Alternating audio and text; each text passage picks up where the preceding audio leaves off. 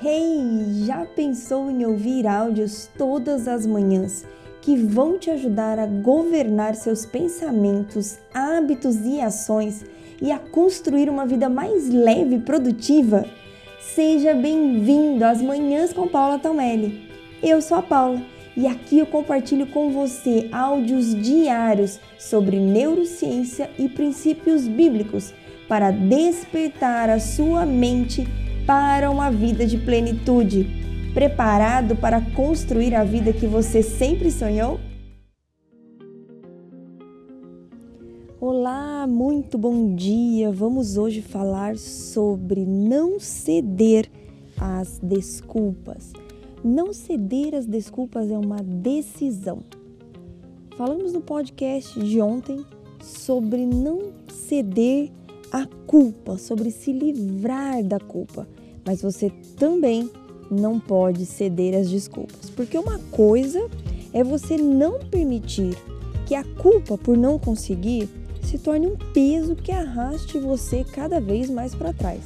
Mas outra coisa bem diferente é a gente ceder às desculpas que irão surgir todas as vezes que tentarmos implementar um novo hábito. Como eu não conseguia acordar mais cedo para organizar a minha semana ou ler o tanto, tanto que eu tinha planejado, eu analisava aquilo que havia me atrapalhado e como eu poderia vencer essa barreira. E essa barreira mais forte que você vai ter que ultrapassar são as desculpas. Como nós somos bons em dar desculpas. Gente, eu me espanto com a minha criatividade.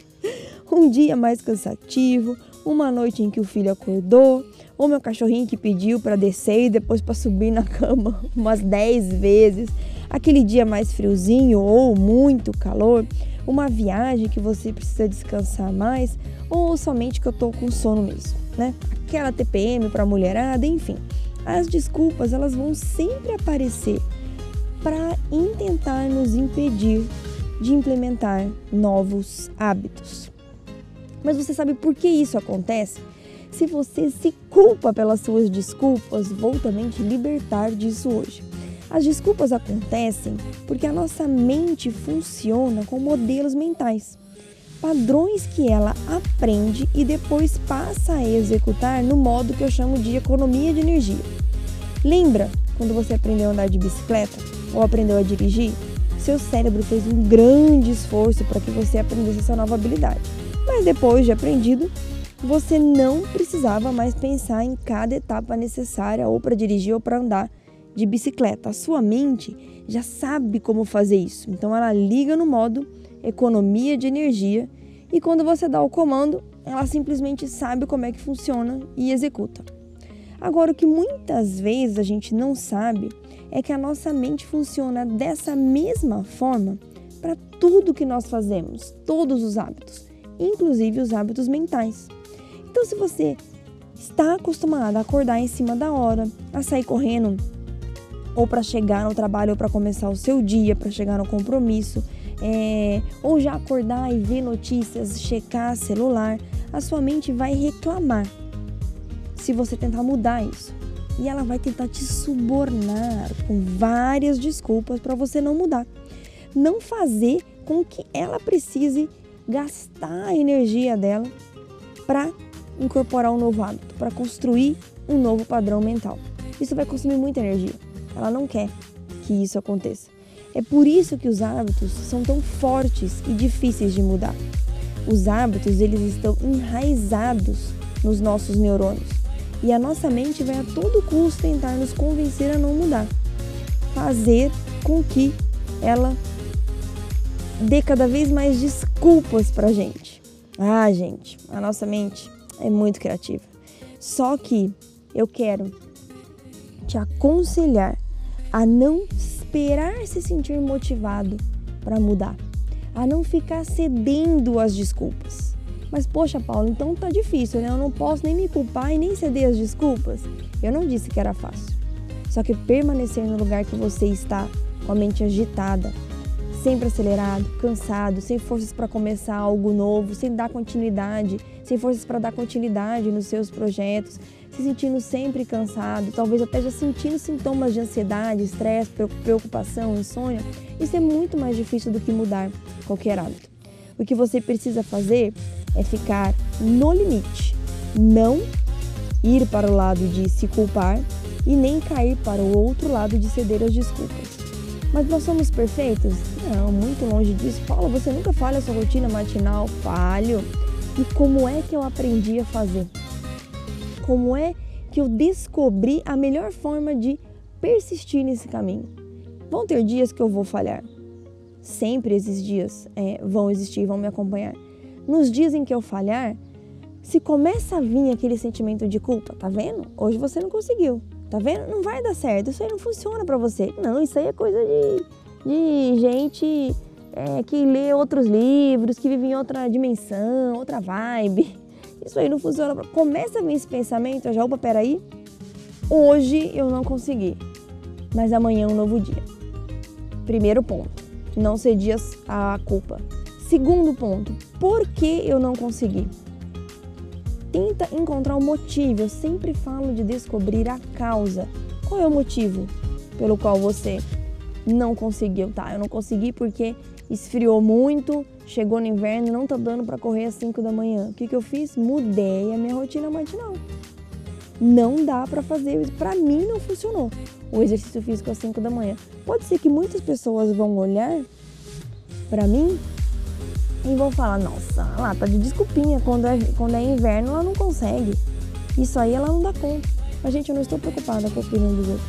A gente tem que se preocupar com aquilo que funciona pra gente. Então, eu entendi o que não funcionava para mim e mudei. Agora já está o tempo mais quente, voltei a fazer a rotina matinal que eu estava acostumada a fazer. Não cedi as desculpas. No dia seguinte, eu entendi a causa e no dia seguinte assumi um compromisso ainda maior, colocando uma recompensa. Não, amanhã eu vou fazer a rotina matinal desse e desse jeito, ou eu vou começar a implementar esse novo hábito. E se eu conseguir, eu vou me dar uma recompensa. Que, por exemplo, se você sente muito sono ao acordar cedo, pode ser um cochilinho de 15 minutos depois do almoço. Gente, às vezes é no sofá mesmo, sabe? Só dá aquela encostadinha, relaxa a cabeça, faz toda a diferença.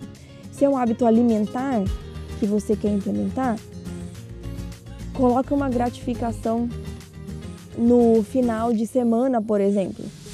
Hoje já é terça-feira, dá tempo ainda, você não começou a dieta que você queria, não tirou aquele hábito alimentar que você queria logo na segunda, não tem problema. Começa hoje, não espera a próxima segunda-feira. Eu estou em plena mudança de hábitos alimentares, mais um, né? Eu já mudei muita coisa nos meus hábitos alimentares, mas agora fui digamos assim, incentivada pelo meu endocrinologista a comer menos doces. Eu estou comendo muito doce. Para mim é doce, chocolate, né? Eu aumentei muito a quantidade de chocolate. Aí como eu como, é, como o restante da minha alimentação é totalmente saudável, é, eu me dei esse direito, vamos dizer assim, sabe? Tá, eu não vou comer aqui o arroz e feijão na hora do almoço, mas eu compenso ali com um docinho e eu como todos os dias.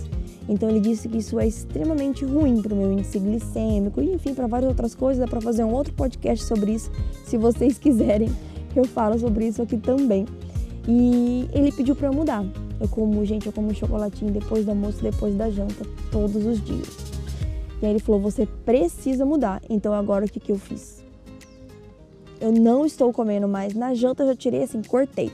É só depois do almoço e diminuir a quantidade. Vai ser um quadradinho, 70% cacau, até os 60% que eu tenho aqui até acabar. Tem dia que eu falo? Tem dia que eu falo. Esse final de semana, minha sogra trouxe um doce, eu acabei comendo, mas ao invés de comer o doce inteiro, comi um terço. Matei aquela vontade, permaneci firme, não cedi a culpa de ter comido e nem a desculpa, eu escolhi. Então, não ceder às desculpas é uma escolha não se sentir culpado, não viver sobre esse peso da culpa também é uma escolha. Eu quero te incentivar nesse dia a fazer as suas escolhas de forma intencional. Um beijo enorme no seu coração, faça de hoje um dia lindo e abençoado.